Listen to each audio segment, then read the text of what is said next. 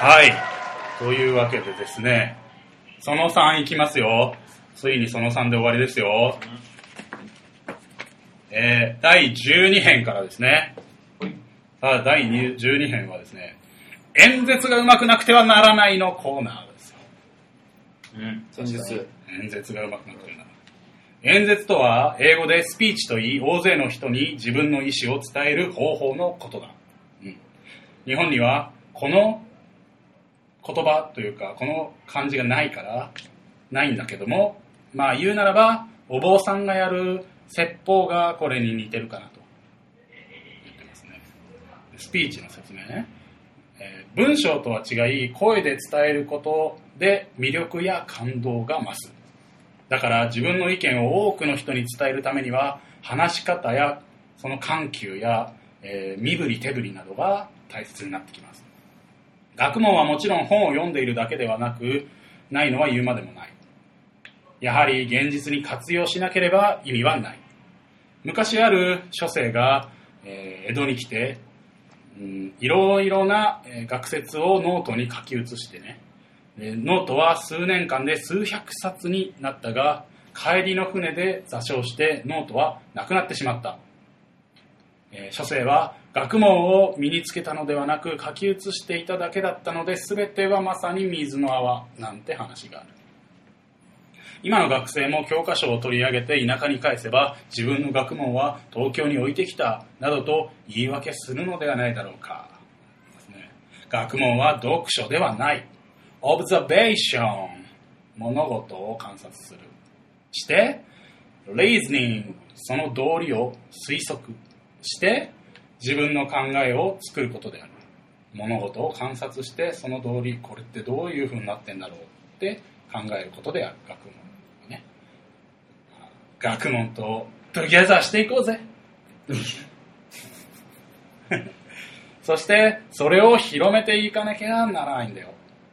つまり観察推察研究読書は知識を、えー蓄積する方法ね。観察と推察と研究読書は知識をこう貯めていく方法であって議論は知識の交換交流であって、えー著書本を書くこと演説をすることは知識を拡散するということです。我が国の最も心配事は国民の平均的な知識が低いことなので学生諸君は力を尽くして知識を広めてもらいたい。だから議論や演説は大切なんです、ね、演説の大切さ、えー国民の意識が低いのが問題だと言ったが、えー見識や貧困というのは難しい理論を語っても高くなってもいくものではない。禅の世界では悟りというものがあり大変難解で奥深いものらしいが僧侶を見ていると漠然としていて実生活に置いてみて置いてみるとあんまり見識がない人と同じなんじゃないの？それって。難しすぎてね。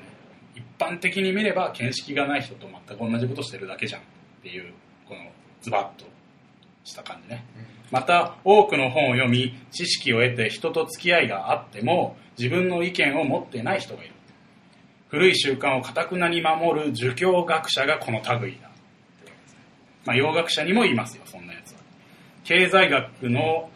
経済学をこの苦行のように必死で学びながら自分ちの家計のやりくりもできないで同じように倫理を学んでいながら道徳も身につけていない理論と行動が伴っていないまるで一人なのに二人の人間がいるようだ。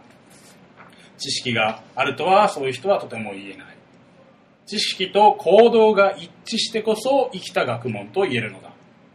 では見識と貧困を高めるにはどうしたらいいのかですね。それは自分より才能のある人がいたらその人を見習いその人の次元まで到達するように努力しなければならないんですよ。うん。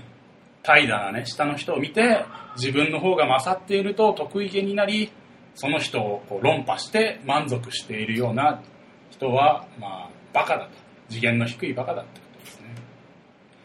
うんえー貧困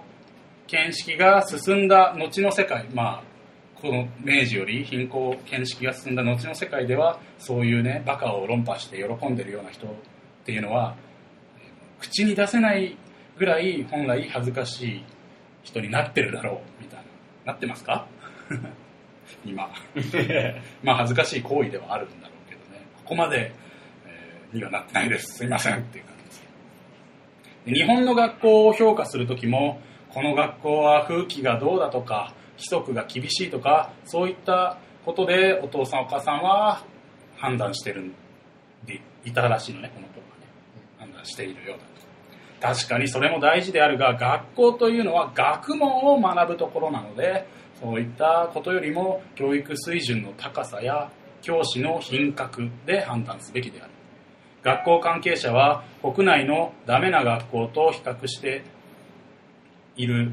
だけで世界の一流の学校と比較していないのだ。ね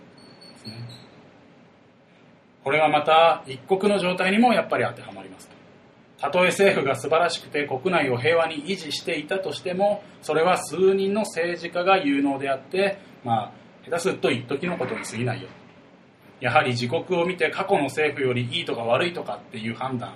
価値基準じゃなくて常に世界中を見てあそこの文明と比較し自分たちがどうだとかっていうのは常にやって将来の展望を考えていかなければなりません。インドもトルコも素晴らしい歴史を持った大国だったけどもいつの間にかインドはねイギリスの植民地となって奴隷のごとくアヘンを栽培しアヘンは中国人を殺しイギリスの商人のみが利益を上げているような現状だ。トルコも名前だけ今は独立国だけど実際の経済はイギリスとフランスに独占されてもはや破綻状態だと。この当時ですね。インドの文化もトルコの軍事力も国民の発想が国内にこう向かっていた結果である。自国の平和に満足し国際的な経済戦争に負けてしまったのだ。西洋諸国の経済侵略は今やアジアに敵なしの状態だ。それに怯えているだけではなくなぜ西洋の人たちは発展したのか。その文明を学んで内外の状況を比較してさらにそれを学んで吸収していくことが大切なんだよ、まあ、これもさっき、えーでさっきっていうのは前に出た通り自国で満足してっていうのは自分個人の生活で満足してるみたいなことよ、国でも言えるでしょ、国の中で満足してたら全然それはいかんよ。外も見てちゃんと世界に役立てるようにしていかなきゃいけないみたいな気持ちがあるということですね明治7年12月これで12編は終わりね。さあ13編です。この編章は「恨むことは人の害にしかならない」のコーナーですね。人との交際において恨むということこれほど有害なものはない。ドケチや贅沢誹謗こう悪口言うことね。はいずれも悪いことの代表だがよくよく考えてみればそこまでそれは悪いことではないんじゃないか。人がお金を好むのは自然の欲求だ。不正をして儲けるなど道理を外れた金銭追求はもはや度を越しているとは言えるけども金銭欲も加減によってはそれ向上心だと言える。贅沢も身の程をわきまえれば人として当然の欲求だ。また誹謗と弁駁弁駁は紙一重と言えるこれ誹謗は悪口を言うことで弁駁っていうのはななんだろうな。他の人に誤解を解いて自分の信じた真理を主張するってことね。ただしこの世に絶対的真理が定まっていないので何を信じて何を言うかっていうのは個人判断だから誹謗と弁駁っていうのは紙一重だよ。ということですね。だからそれを善悪をもし決めるんであれば普遍的な正義や真理の答えをまず出さなきゃいけませんね。でその他にもえーおごり高ぶることと勇敢であることっていうのは似てるしそやと率直ってのは似てるし頑固と実直ってのも似てるしチャラいねっていうのと鋭敏鋭敏っていうのはまあ流行に敏感的なことかな。などは、まあ、強弱の印象の違いだけで良くも悪くもなることです。ただし一つだけどう考えても良くならないのがこの恨みっていう。遠望っていうんだけど恨みに思うことね。この遠望である。遠望はマイナスの感情である。他人の幸福を見て自分の状態を嘆いて反省もせずに人に多くを求めその感情が収まるのは自分が良くなることではなく他人が不幸になることにある。自分が上の基準になるようにすればいいんだけど自分と同じ下の基準にこう合わせようとする。誰のためにもならないのだ。遠望という感情は。で遠望は諸悪の根源であると言っています。猜疑心や嫉妬や恐怖や卑怯の類はこの遠望から生まれてくることでそれらは内緒話や陰謀や密談や断密ね。過去歌下手すぎね。出してきたな。断密ってさ関係ないけどさ仏壇の段にさ密は仏壇へのお供え物って意味なのね。あの人どういうつもりでつけたんだろうね。本人がつけたらしいんだけど。それがエロいっていうのもなんかこの 楽しいです。断密論はまたやりましょうか別にはいはい。まあまあまあそういった、えーもう一回言うか。猜疑心嫉妬恐怖卑怯の類はこの遠望から生まれることでそれらは内緒事や陰謀や密談として現れそれがさらに暗殺一揆内乱へとつながっていくんだ。全く良いことがないのだって言ってますね。じゃあその遠望が生まれる原因ってのは何か。それは Q という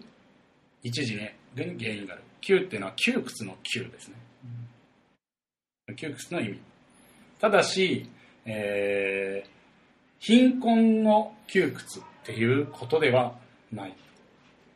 貧困が原因であれば貧しい人々は全員が不平を訴えて、えー裕福な人は裕福な人への全ての恨みの対象になっている。それでは人間社会は一日も持たなくなるはずだ。だが現実はそうではない。どれだけ貧乏でもなぜ自分が貧乏なのかを考えて原因が自分のせいだと分かれば決してむやみに人を恨んだりするものではない。ただしそれが原因が自分のせいではない場合がある。それはもちろん天命ではなくて、まあ、生まれ持ったものではなくあの天命ってなんだろう。平等神が与えたものではなくてそれが原因が自分のせいじゃなくて生まれ持った決まりだったとした場合それを他人に決められていた場合まあ死の交渉制度のことを言ってるのかな、っていうのはどうかと。それは自由な精神を束縛されることが原因であるのだ。封建的であることが遠望の原因である孔子先生の言葉にね女子と小人小さい人と書いて小人とは近づけがたしほとほと困ったもんだとある孔子の言葉でね。内容を察するに女の人と身分の卑しい下人の取り扱いには本当に困っちゃうんだぜっていうようなことなんだけどもそれは日頃女性や下人の活動や精神の自由を束縛して中国っていうのはそういう社会だからね、しておいてそれによって生じたこの遠望によってそういう事態が起こっているのに成人として名高い孔子の言葉とは思えませんなと。理屈も分からずに自らまいた種に愚痴をこぼすとは情けない。孔子先生にまで喧嘩を許しますですよ。諭吉先生は素晴らしいですよ。まあもし孔子が本当に人ではなくて聖人聖なる人だったとしたらまあそうはしなかっただろうけども2000年前の野蛮な時代には庶民を束縛することは必要だったかもしれないね。フォローにもあります。ね だから孔子を研究している学者もね社会背景を考えるべきであって2000年前の教えを今の明治の時代に行おうとするってのはとても私の価値観を私は価値観を共にはできませんね。遠望が渦巻いた悪例をもう一つ挙げましょう。それは江戸時代の大奥制度である。大奥には無知無学の女性たちが無知で人徳もない将軍に仕え勉強しても褒められることはなくて宮遣いを臨機応変にこなしていれば、うん、あと将軍の寵愛を待つだけの場所だったと。臨機応変に宮遣いをこなしながら将軍の寵愛を待つだけの場所だった。当然こんな異常な場所にいれば喜怒哀楽の感情もまともではなくなる。まあ、さっきの話の続きなんで窮屈なで場所にいる。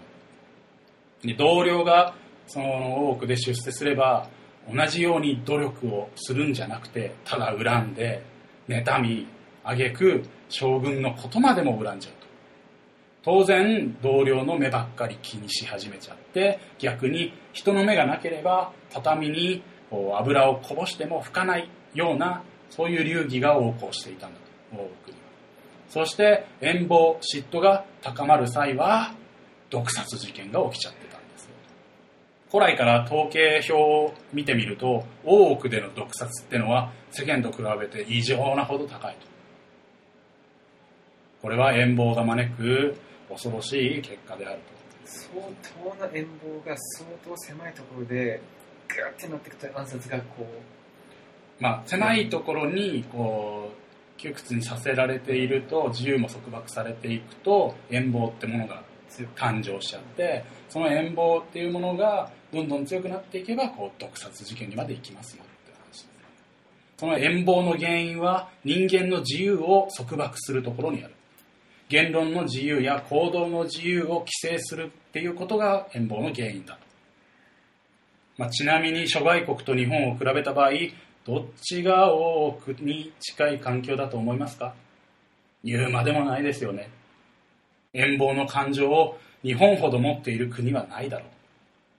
う。遠望や嫉妬心を根絶やしにするには言論や行動の規制をなくして、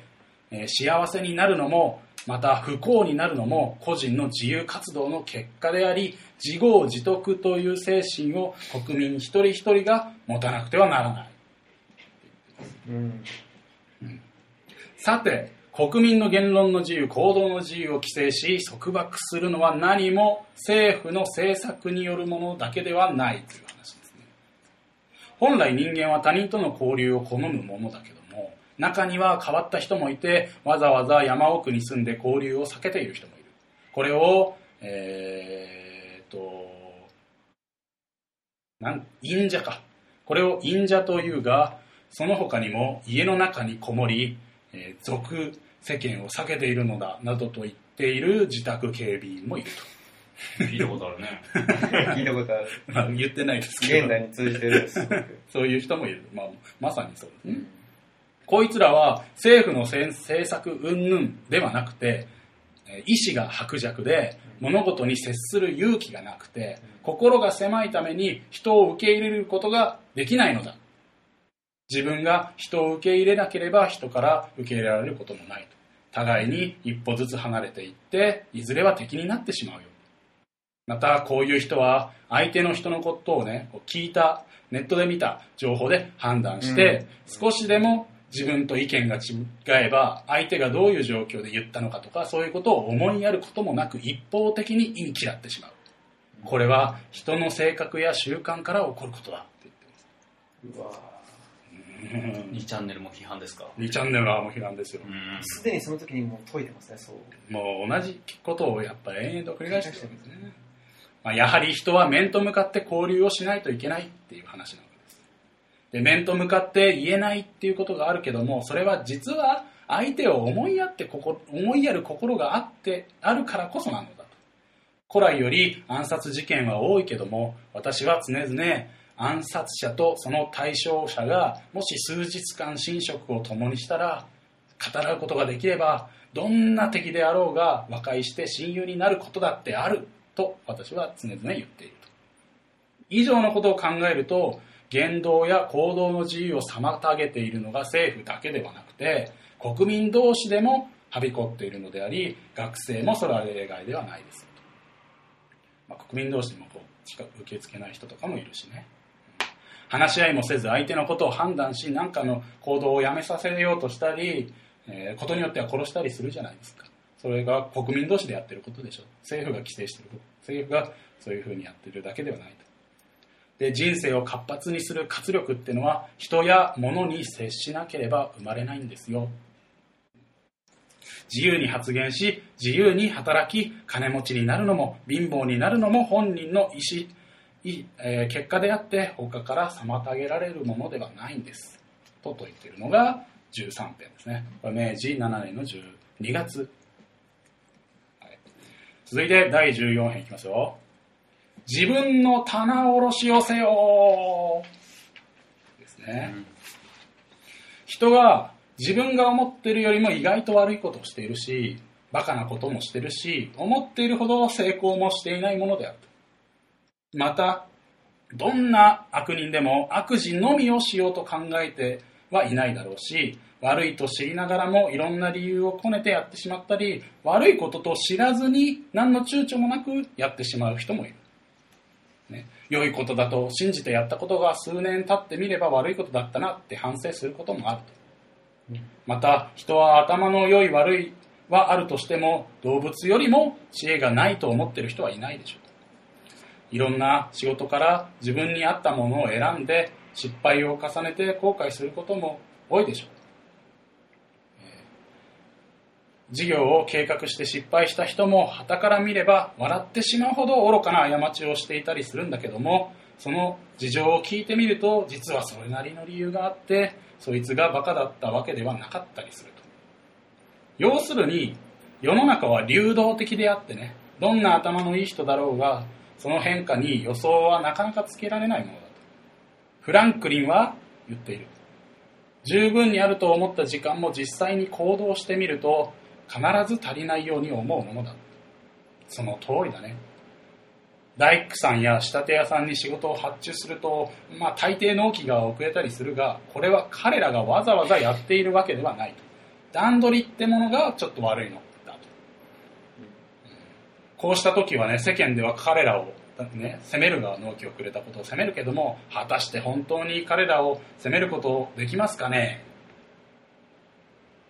田舎から3年以内に学問を習得しようと心に誓ってね無理をして教科書をたくさん買って3ヶ月以内に読み終わろうとした学生がいたとしてそれはできましたか？また役人志望の学生が自分が政府に入れば半年で政府を改革することができると言って役人に採用されましたが果たしてそれはできましたか？貧乏な学生が自分が大金持ちになったら日本中に学校を作ってみんなが学べるようにすると言ったとしてもし今日いきなり三井や河野池といった財閥の養子になった場合それ実行しますか？あげればきりはないんだけどもこういった類も難しい簡単時間がかかるかからないの計画が甘いんです大丈夫？うん。大丈夫。また世間で事を企てる人の話を聞くと、えー一生のうちにはやりますよとか10年以内にはとかっていう人はいっぱいいるんだけども3年以内のうちにとか年内にとか、えー今日中にとか今から始めるとかいう人は少ない。10年前に計画したことが今日できたなんていう人は見たことがない。このように期間を長く設定すれば立派なことをするつもりなんだけどもその期間がだんだん短くなってくれば具体的なことが言えなくなってくる。それは綿密な計画計算ができていないからであり、え実行の意志の弱さとも言えます。これ何を言ってるか思い出してね。自分の棚卸しをせよということね、このように人生は意外と悪いことや愚かなことをしているんだけどもそういった失敗をしないために一つ方法があります。それは自分の損益勘定決算を定期的にやることだ。商売で言えば棚卸決算をやることだ。自分のね。何が在庫にあって何がないのか。何が売れているのか売れてないか。景気はどうかを見て儲けたり損したりすることもあるけども一定の期間を区切って見なければ案外と損をしても気づかないこと。これもう一回言った方がいいよ俺変下手くそだってあの要はね決算ですよ会社と一緒。ほらマイナス今日のマイナスが明日のまプラスになることある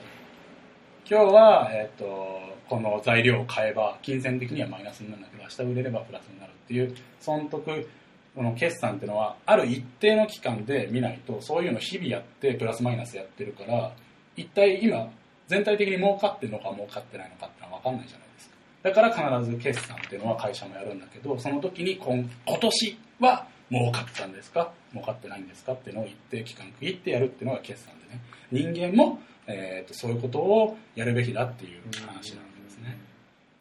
す、げえ必要な感じだと思いますそれは。そう、えー人生の場合は物心がついた10歳ぐらいからこのタスクをね細分化していってどんなことをどれだけやれたかやれなかったかをチェックして学問だけじゃなくて悪友のために無駄な損益を被っていませんか？とか約束事は守っていますか？とかいうそういう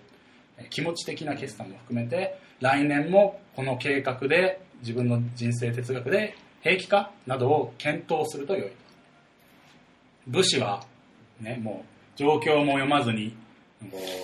う威張っていたので今になって現実と向かい合えることができなくて困ってるでしょう銃があることすら知らずに昨日刀を買っても役に立たないでしょうそして悔しがっているんですよ武士は。それをやっちゃって。つまり和漢の古典、まあ、日本と中国ねの古典ばかり研究し続けてるものは夏に、えー蚊取り線香が売れたからといって冬にもたくさん仕入れてるようなものだと。古い学問ばっかやってて今の時勢が読めないっていう意味だね。また中途半端な勉強してしかしてないのに役所にいきなり働いちゃって一生雑務で終えるのは、えー作り途中の服をね布切れの段階の値段で質屋に卸すようなものだまだなり出来上がってもいないのに安売りしちゃってるっていう意味ですね。いろいろな基礎知識なくしてむやみに難しい本を買って数ページ見て他の本を欲しがったり見たがったりするのは資金もないのに開業して、えーすぐに業態変更する商売人のようなものだし政治のことはよく分かってるんだけど身の回りのことができない人は隣の家計簿の付け方にねああだこうだって助言していて、えー自分の家に泥棒が入ってることも気づかないみたいな人のみたいだ。そういう実質を理解していないのに流行っている新知識を吹聴して自分がどの立場で言っているかもわからない人間っていうのは商品名だけ知ってその価値を知らないようなものだ。今の世の中はこんないい加減な奴らが多いと。それはただ時が流れるに身を任せ自分の主体性がないのだ。テレサ天下よって話ですね。これは時がの流れに身を任せにかかった面白いやつですね。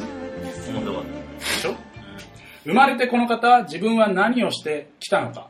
で今は何をしているのか。これからは何をすべきかと自分の定期点検を行ってこなかった報いですよってそんなほども。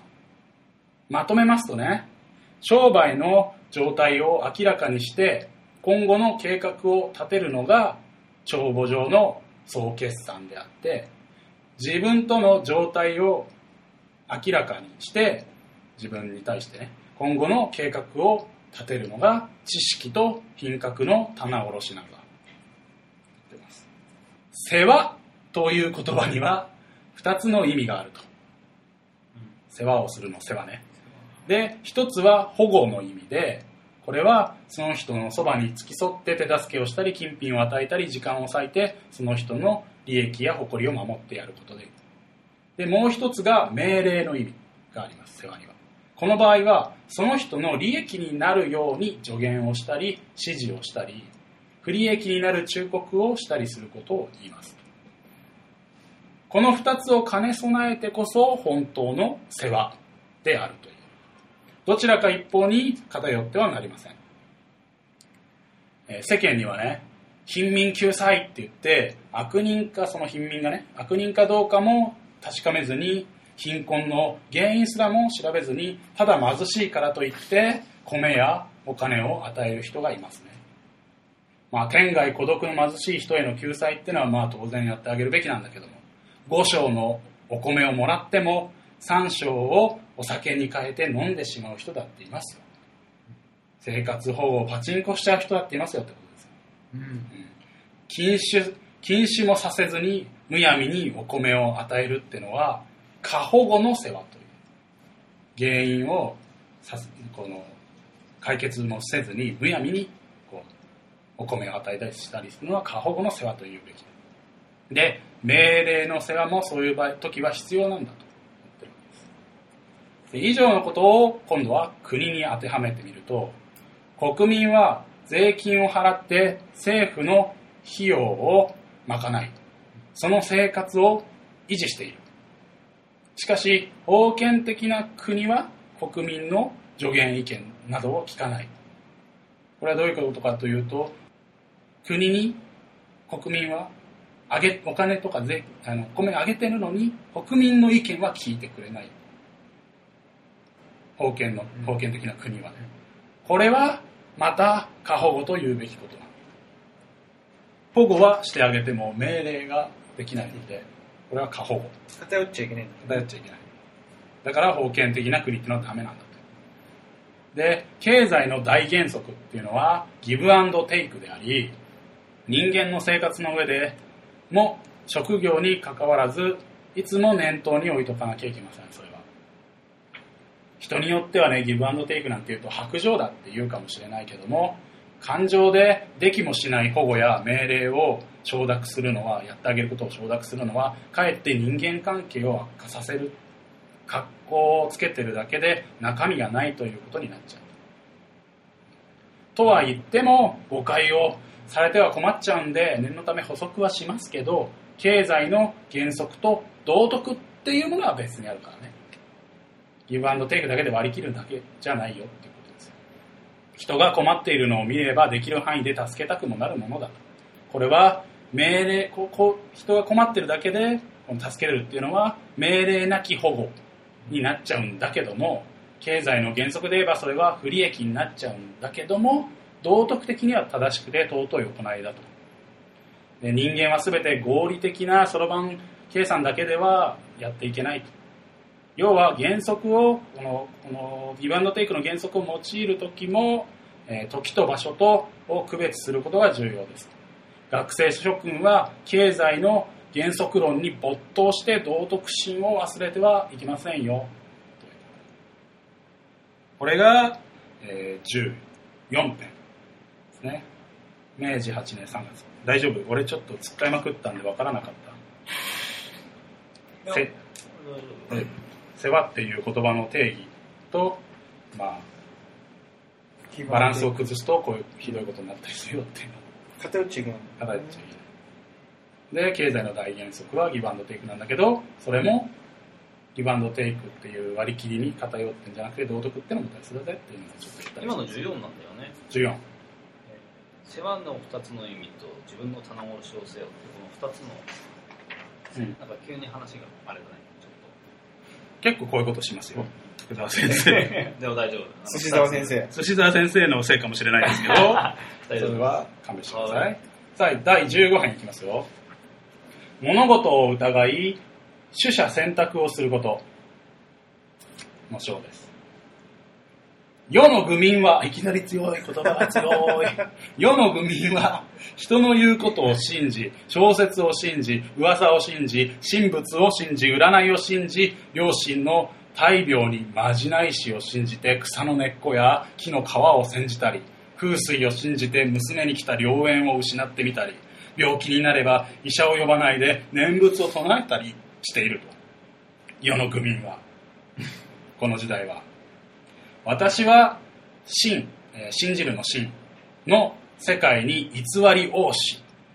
えー疑いの世界に真理多しと思ってます。西洋文明は全てを疑うところから始まっています。ガリレオは天動説を疑って地動説を実証し、ニュートンはリンゴを落ちる、ニュートンはリンゴは落ちるものだということを疑って、万有引力を発見した。いずれも物事に疑いを持ったからこそそこにたどり着いたんだ。物理科学のみならず人類の進化も同じである。えー奴隷売買制度をね、それはいいことか悪いことかを疑い、えー解放運動をしたのはトーマス・クラークソンであり、ローマ法王の教義に疑いを持って宗教改革をしたのは、えーマルチン・ルターである。現在でも西洋の学生たちは多くの学説に疑いを持ってそれを日々改善に取り組んでいる男が働いて女が家庭を守ることは当然だと思われていたがそれもスチュアート・ミルは婦人論を書いて常識を打ち破った。アジア諸国のように根拠のない妄想妄説を信じて巫女などの言いつけを守って今日も迷信に騙されている。ようでは西洋科学には到底追いつきはしませんと。信じているだけでは何も見つからない。疑うことが学説を生み出す第一歩なのだ。疑いの世界に真理をしというのはこういうことね。またこれも言っとくけど信じる者と疑う者の取捨選択が大変重要なんだよ。信じ全部疑えってわけではないってことなんだけどね。突き詰めると学問の要。学問で重要なことってのはこの取捨選択の能力を養うことにある。日本は昔中国の真似をしていたように現在は西洋の真似をしている。いろいろと新しいものや考え方が増えて現状は西洋文化を優先するあまり日本の伝統を否定否定しているように思える。いきなり西洋派の逆のことを出演する言ったりもします。今我々は学問がまだ浅く判断材料が揃っていない状態だと認めなくてはなりませんなと。西洋には西洋の日本には日本の良い文化がありまずはそれを判断して行かなくてはならないということですね。お互いの国はね数千もの歴史のもとで育まれてきた習慣や考え方が育まれてきたのであって西洋で良くても日本ではよろしくないことだってあるそれを考えながら取捨選択をする必要があります。例えばある先生を尊敬するあまりその先生の朝寝坊まで尊敬してしまって真似するってことは、まあ、愚かなこと。ところが今文明開化主義を名乗っている連中ってのはそれと同じようなことをしている。ここで実験ですが試しに西洋と日本をこの入れ替えて習慣を入れ替えてみた時にその、えー開化主義者がなんてみんなを説得するか、えー想像してみましょうと、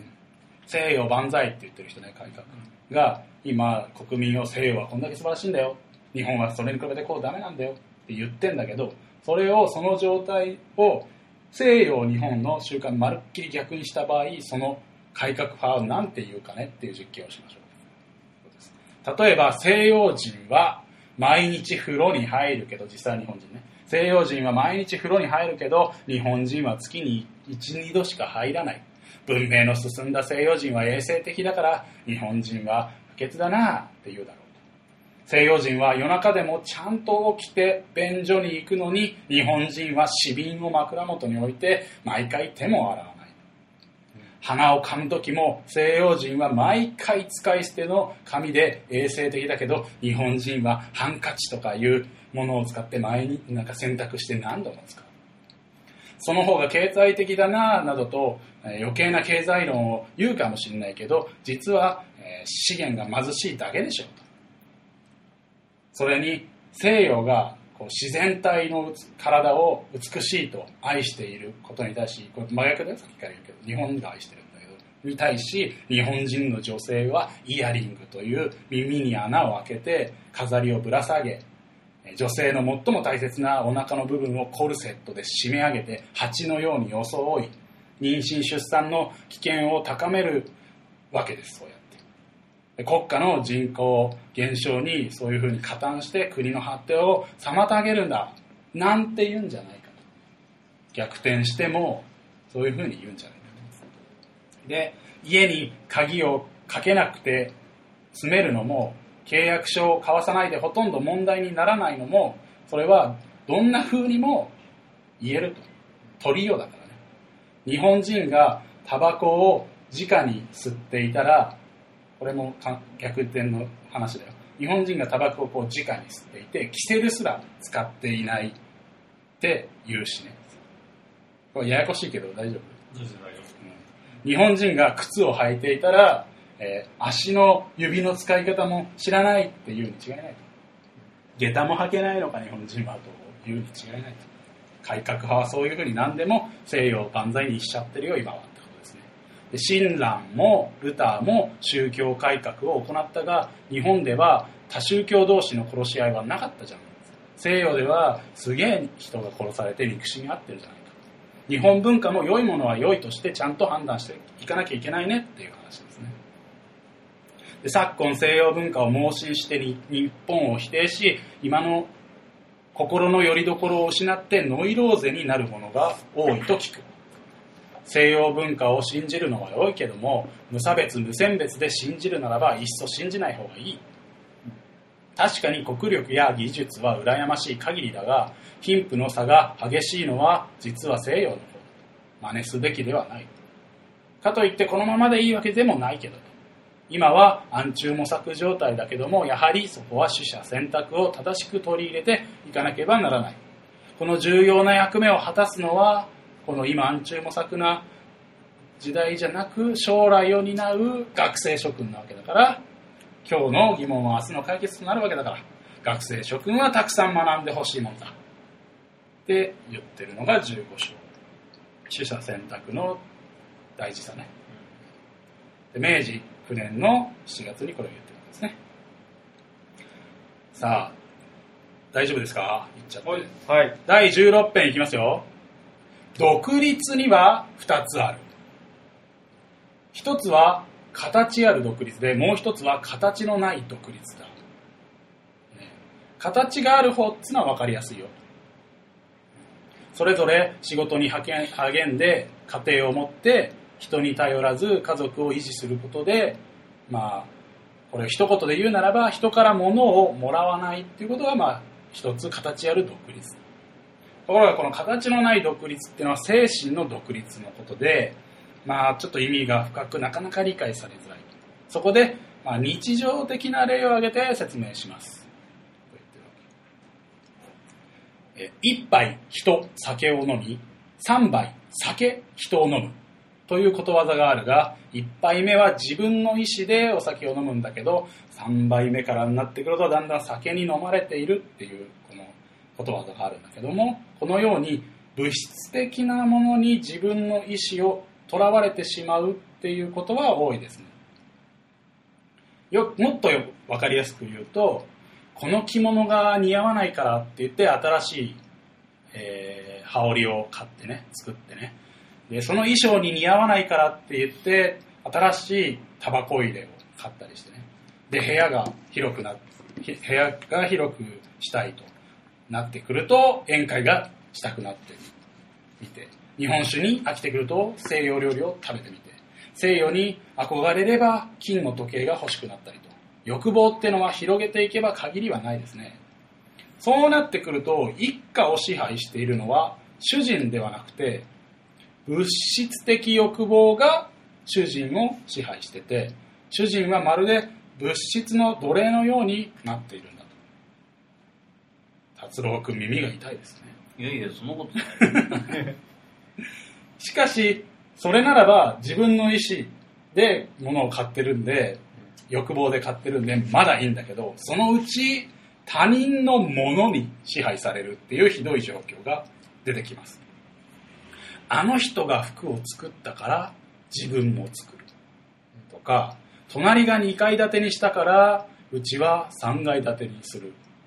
とか友達の噂話が次の目標になっちゃうと。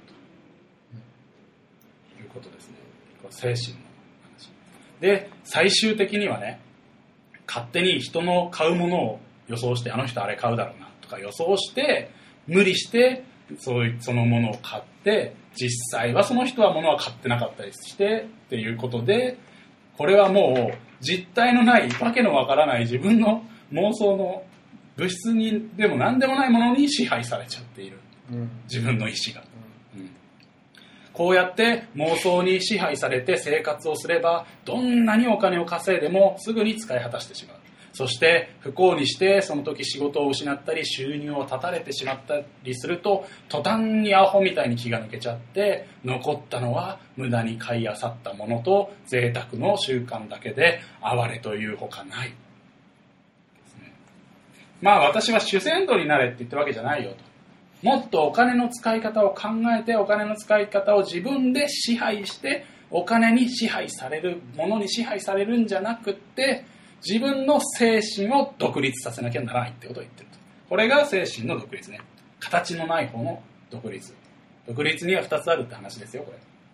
まあ、理論と実践は並行して行わなくてはならないと多くの人は言うがこの理論さえ実は実証している人は少ないよという話になって自分の心にあるものを思い心の中にあるものを思いねと言い、えー理論とは自分の思いを言葉に表したものであります。となれば理論っていうのはもともと自由なものですよね。うん。制限されるものではありませんね。一方実践というのはそ外の世界でやることなので制約がされてきますよ何でも自由ってわけにはいかなくなってくる。世間ではあの人は理論は立派だが実行は伴わないと人を軽視することがあるがそれは理論と実践が一致していないことを批評されてるってことです、ね。えーだから言ったことは、えー実行しするとか、まあ、言ったことと行動は必ず一致しなければいけませんよ。で、今から若い学生諸君のために理論と実践が一致しない例を挙げましょう。はい一つ目、仕事には大きい、小さい、軽い思いといろいろある。学問をする、芝居をする、人力車を引く、蒸気船を運転する、農業をする、すべて仕事だけども、役者をするのは好みではないと学者になったり、人力車を引かずに航海術を学んだりすべてこういったものは全て自分にとって重大だと考えたからでありこれは向上心である。その向上心は自分の意志から生まれてくるものでありこのような意志のある人を高尚な人って言います。だから人の精神は、え高尚でなくてはならない。そうでないと人の行動も高尚にはなりませんよ。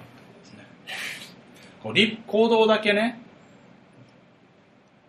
先立って理想理論が伴ってないとまあ転職したとしてもさ単なる転職であり、えー向上心がなければさ社会的に全く意味がないみたいな話ですね。二つ目に仕事には簡単なものと難しいものがあるが実用的であるかどうかは別の話ですよ。例えば囲碁の世界を探求することは天文学や数学を探求することの難しさにおいて引きを取るものではないぐらい難しい。ただ社会で役立つかどうかはまた別の次元で話をしなきゃいけませんね。同様に自分にとって有益なのか無益なのかを判断して好きな仕事に就かなければ難しいことを無駄にしているだけになってしまう。ここちょっとややこしいんで説明しますけど。別に仕事っていうのはさ簡単難しいってもあるけど囲碁と数学はさっき言ったように追求をしていくっていう難しさってのは同じぐらい難しいことではあるわけです。で社会では、まあ、例えばこれは数学の方が役に立つけども実際、えー自分に置き換えてみれば囲碁の世界を追求することだって自分に役に立つと思えば役に立つわけですよね、そういったことを、えー自分で判断して自分にとって有益なのか無益なのかを判断しないと、えーその難しいというレベルの職業についてもただ難しいことをやってるだけになっちゃうよ。っていう話ね。大丈夫かな。うまく言えてるかな。3つ目に人の行動は制限が常にあるものであり行動する際は時と場所を考えなくてはならないこれはね簡単に言うと空気読めってことです。いかに道徳が大切であってもね宴会の最中にちょっとしたことで説教を始めれば人に笑われるのがオチだと。行動だけ活発でも空気を読めなければかえって害となっちゃいますよ。で4つ目、えー以上の3つは行動力だけあって思考力が足りない人の弊害を論じたけどもその逆で思考理論は高いんだけど行動力がないっていうのも問題ですよ。理想が高いが行動力がない人は常に不満を持ってるものです。自分が現状でできそうな仕事と理想とがかけ離れすぎちゃってそれやりたくもないしやれないし。かといって理想の仕事は行動力がないからやれないっていう状況で不満を持っちゃう。うんもう簡単にするとなんかさ例えば自分は日本をもっと良くしたいって真剣に思ってたりするんだけど30歳ニートでねでもダメじゃん、そうするとコンビ、やれるのはコンビニバイトなんだけど、そんなのは俺の考え、理想と全く関係ない。そんなのやっても意味がない。と言ってんだけど、政治を勉強してみたり、政治家になろうっていう努力もしていないような人は、不満ばっか募ってる。まあ本気募ってる。出してないか。本気出してない。まあ本気出して。働いたら負けだからね。うんまあ、そういうふうにね、えー行動力でなくてやれないと。そのため、責任を他のところへ転換して、時勢が悪いとか、時が悪いとか、えー運が悪いとか言って、世の中の人間、世の中に自分に合った仕事がないかのように思い込んじゃって、だんだん人前に出なくなっちゃって、悶々と過ごしてるだけなのだ。そして恨み事を言い、それを顔にも出して、みんなは不親切な敵なのだ、と思い込むのである。わあ、いるね、現代にもやっぱりね。だが、こうした人でもね、自分に相応の仕事を始めれば、いつかは活発にもなれるし、次第に仕事の楽しみも覚えて進化する、進歩するものだと。そして、いつの日か自分の理想と行動が一致するようにはなるんじゃないですか。なるのであると。なのに、人ってのはこのことに少しも気がつかないで、1の行動力で10の理想を求めちゃう。で、求めたけど、得ることができないので、ただただ嘆いているのだ。それはね、まるで、こう、この、動かない石のような地蔵にね、ウサイン・ボルトの魂を入れているようなもんだよ。中身だけこう、できるできる、俺は、ああやればできるし、こう足を動かせばできるんだって知ってて、理想はって言ってんだけど、実際は足は動きませんよ。でもったいないよねっていうし理想だけ高くても行動力なきゃ。もしくは行動力だけあっても理想がなきゃダメだよ。このバランスが大切だよって話ですね。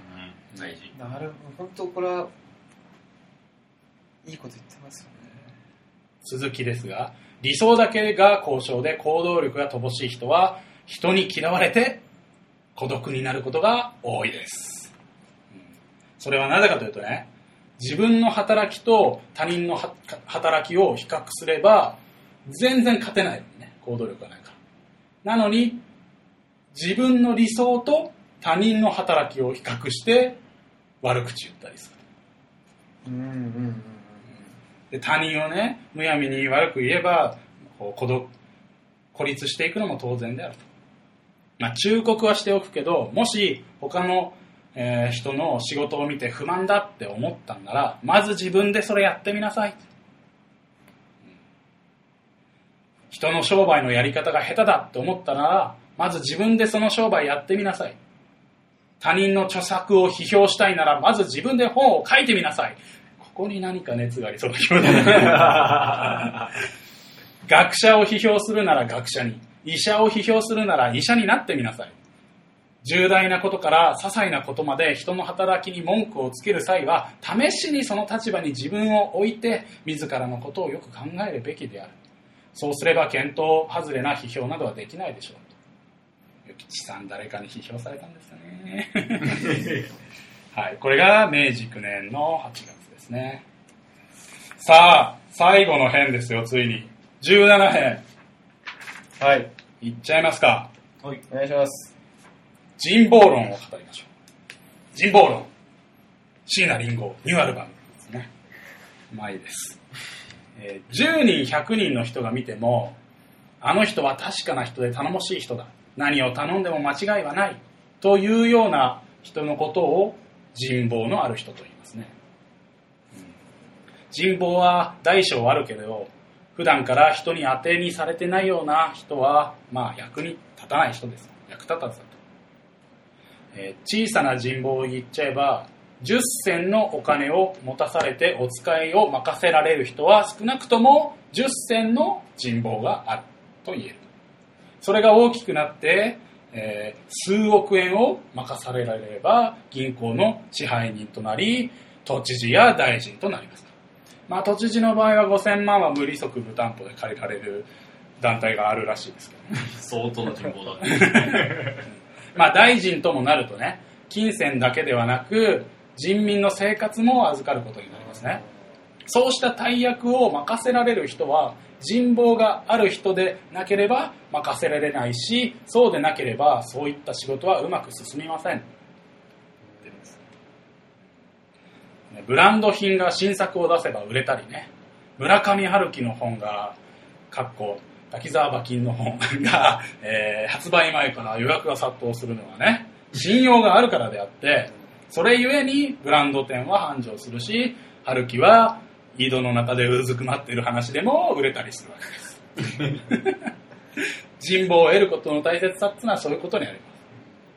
仮に今とある、えー富豪の商人の帳簿を除いたとしましょう。で一時の収支が数百万の赤字が出ていたその時。場合本来であれば一文なしの不老者よりもお金を持っていないっていうことになるんでね。赤字を出している。わけなんだけどもこの富豪者富豪の帳簿を見た場合そうはならないでしょう誰もそう見る人はいないでしょうそれは一時のことで定期的な収支計算の時にはまた黒字になってんでしょってみんな思うわけでしょ。それは実はその商人の人望がなしてる技なわけですよ。人望は何も財力があれば得られるものじゃありません。その人の活発な才能と知恵さらに正直さや、えー誠実さが積もり積もって得られるものですよ。人望が知性と徳道徳の徳があって得られると言ったけども、まあ、世間には偽物ってのもいますよ。やぶ医者がね玄関の無駄に立派にしてみたり学者の書斎に読めもしない本が置いてあったり移動中にこう新聞を読んで、えー家に帰って昼寝をしたりとかまあいろいろと偽物ってのがいてね本物となかなか見分けがつけなかったりもするんだけど、えーそういうそのためか、えー見識高い立派な人がねまあ、ええよ。なんてものは世間が勝手に言ってるだけだから俺はいらないよ。なんて言ったりする。確かにそれは奥ゆかしくてかっこいいかもしれない。しかしそんなねニヒルな虚無的なことを言っていては世の中の進歩はないんじゃないだろうかこれからは自分の本質に合った名誉や栄誉を恥ずかしがることなく求めていくべきなんじゃない積極的に人と関わって評価されるよりもむしろ黙っていた方が得策だなんて言ってね自分をアピールしないで無感情無表情の鬼人である方を奥ゆかしいなんて思ってたのは勘違いなんじゃないですか、えー無口で無感情な木の棒みたいな男を、まあ、先生だなんて崇めているのは変な話でしょ。う今こそ生き生きとした人間社会を作って多くの物事に接して多くの人と付き合って評価したり評価されたりして自分の個性を生かして働くことが世のためなんじゃないんですかね。自分の個性を生かして世のために役立てるにはどうすればいいか。第一まずは言葉を覚えなきゃいけません。相手に自分の思いを伝えるには言葉を持って話をするほど有効なことはない。これで語彙が少なければ生き生きした話ってのはできないでしょ。だから演説会に行っても内容ってのももちろん学ぶべきなんだけどその話してる人の話し方も学ぶべきだよ。例えば「えー丸木水晶の玉」という文字があったとしてこれを「鳴木水晶の玉」って伝えても丸木水晶の玉はなかなか伝わらないよと。丸木とは、えー角の取れた団子のような形でね水晶ってのは、まあ、山から掘り出してくるガラスのようなやつで、まあ山梨県からいっぱい取れるやつですよと。その水晶で作ったゴロゴロと団子のような状態の玉が丸木水晶の玉だって説明すれば子供にもわかるだろう。ってわけですね。である学生がね日本語は不便だから演説も文章も英語を使うなどとほざいていたがそれはこの男が日本語をまだ十分知らないだけだと。国の言葉ってのはその国が進歩する時に同時に言葉も進歩しているのであって不自由なことなんてないはずだまあ何はともあれ現代の日本人はもっと日本語を知って言葉を話をうまくできるようにしなければなりません、うんええこれは自分の個性を生かして世のために役立てるにはどうすればよいかの第一まず言葉を覚えなきゃいけない次。第二。元気に明るい顔でパッと見ただけで嫌われないようにしましょうね。ことです顔は人との交流の際の玄関とも言いますね。誰でも気軽に入ってこれるように入り口はきれいにして好感を持たれなくてはいけません、えー渋い顔をしてねしかめっ面でいるってのは玄関先に骸骨をこうぶら下げて棺桶を置いているようなものです。これでは誰も入ってきてくれませんよ。えー古来日本人ってのはね習慣で無口で無表情で無感動といった態度、ね、をとってたんだけどこれは大きな間違いだと。社交マナーが分かっていない。社会を明るくする一環として努力することを願っておりますと。そういうことをやることは社会の一環とし良くする一環として努力してくれって言ってるわけ。です顔明るい笑顔でね。かっこいいメガネだね。言ってるそう。5万のメガネを俺は買おうとしてるって話です、はい、そんなことを言うとねまあ顔を取り繕うっていうのは表面を飾ることでね。だったら衣装も着飾って食べ物とかもこう着着飾るっていうかいいものを食べて、えー気に食わないお客さんが来てももうなんつうの分身分不相応のごちそうを出したりしなきゃいけないしそういうことは嘘で人と付き合って行かなばならないってことなんじゃないかって言うかもしれません。確かに一理はあるけどさっきから言ってますが加減って問題がある、ね、雪過ぎ過ぎたるは及ばざるがごとしというのはこういうことですよ。社交の本質にまで嘘をつく必要はないわけです。そういった本当の交際の場で嘘をつく必要はない。ただ入り口の笑顔はいいんじゃないのやっていきましょうよ。ですね。これが、え自分の個性を生かして世のために役立てるにはどうすればいいかの第2次が第3です。これね最後のやつなんだけどね。いきなりすごいですよ。友達をたくさん作ろう。いや、大事だよね。学問のすすめの最後。友達をたくさん作ろう、はい、いきますよ。道同じからざれば相手との道同じからざれば相友のを図らず。えーどういうイントネーションで言えばいいのかわからない。道同じざらかれば相友の図らず。何度言ってもらっちゃねえ。という言葉がある考え方の違う人とは心を打ち明けるほどの付き合いはしないって意味なんだけど、ね、世間ではね、えーそれを小さく捉えちゃって医者は医者で学者は学者同士で付き合えばよいなんて意味に誤解しているけども、えーこれ違うと。例えば同じ学校で志を同じくした人間でも、まあ、卒業しちゃえばバラバラの仕事に就いちゃうわけで医者は医者とかそういうことではないですよ。人と交わるのには古い友達を忘れないでさらに新しい友達を求めていくべきだ。友達がいるいないでは人生の楽しさが100倍は違ってくるぞと。人は鬼でもなければ邪でもないと、ね、恐れず遠慮せず心を丸裸にして飛び込んでいくべし。交際を広げるのに重要なことは多芸多能、まあ、多趣味多才能を心がけていろいろな人と接することだ。学問の友仕事の仲間将棋の友や絵画の友悪いこと以外の友ならどんな人とでも積極的に友人を作る機会を持って趣味がない人だったらば、まあ、食事を一緒にするでもいいじゃん。お茶を一緒に飲むでもいいじゃん。ガテン系の人だったら腕相撲してみるでもいいじゃないか。